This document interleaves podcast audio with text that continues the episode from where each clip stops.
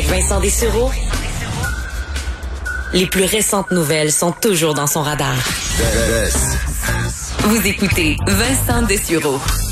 Je suis content de le retrouver. Ça fait longtemps que j'ai fait de la radio euh, avec Alexandre Moranville. Salut Alexandre. Salut Vincent, c'est vrai, ça fait longtemps. Ben, normalement, tu me remplaces, puis là, euh, on se croit, on se côtoie pas en ondes. Euh, et là, tu, parce que tu surveilles, moi, je suis ça beaucoup, là, ce qui se passe aux États-Unis, mais toi, tu rentres en plus dans les forums de QAnon pour voir un peu ce qui se trame là-dessus. Et là, aujourd'hui, c'est la grande journée où Donald Trump est supposé reprendre le pouvoir.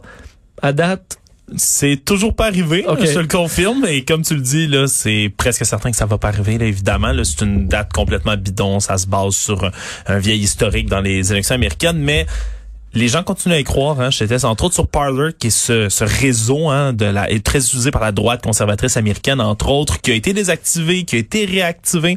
Euh, il y a beaucoup, beaucoup, beaucoup moins de posts de publications qu'il y avait avant, mais aujourd'hui là, ça continue à déferler quand même. Et ce qui est spécial, puis il y a plusieurs rapports qui sont sortis récemment, entre autres de certains centres sur l'extrémisme aux États-Unis, où ils parlent que un- une espèce de nouveau danger, parce que QAnon, c'est un peu comme euh, le coronavirus, ça mute. Il y a des espèces de mutations il y constantes. a des variants. Il y a des variants, exactement. Et là, le mouvement, on s'inquiète parce que de plus en plus, il continue à se mélanger avec les, évangé- les évangélistes américains.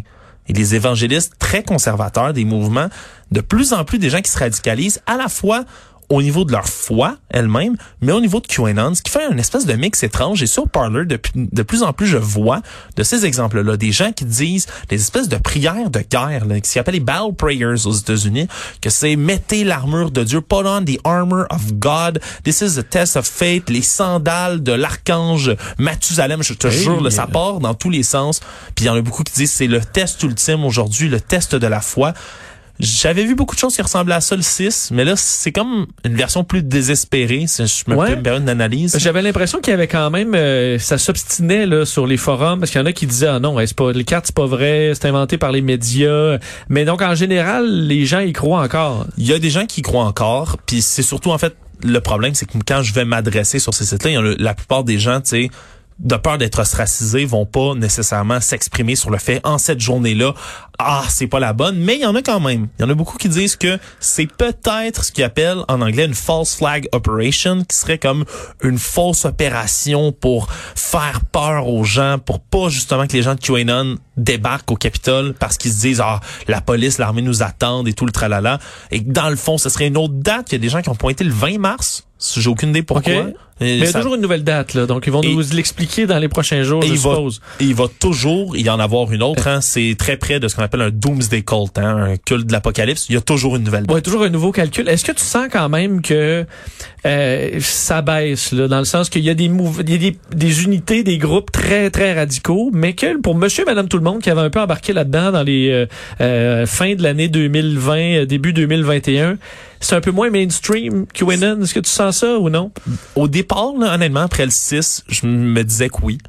Mais je suis de moins en moins convaincu. C'est étrange, hein, parce que avoir justement l'espèce de mix qui se fait avec les évangéliques, entre autres aux États-Unis, il y a quelque chose de tellement similaire, justement, avec un culte, avec une religion, avec... Il y a des mensonges qui ont tellement été incorporés chez certaines personnes, comme le fait que l'élection a été volée, comme le fait que les démocrates vont encore et toujours être en train d'essayer de voler l'élection dans le futur. C'est tellement ancré que je pense pas que ça va disparaître.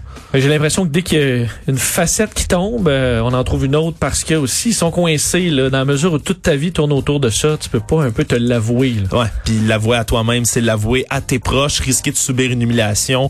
Euh, je t'ai entendu en parler plutôt avec Benoît. Faut ouvrir nos, nos bras aux gens qui veulent sortir de ça, c'est important. Oui, parce que c'est souvent quand ça va mal, comme aujourd'hui, parce que Joe Biden sera encore président, ou Oui. des fois dans l'armure, il y a une petite craque. Là. Alors, euh, c'est peut-être là que vous pouvez leur tendre la main si vous voulez étouffer vos rires. Merci Alexandre. Merci à toi, Vincent. Euh, Mario Dumont arrive dans quelques instants. Je suis là demain. On se retrouve à compter de 13h. Bonne journée.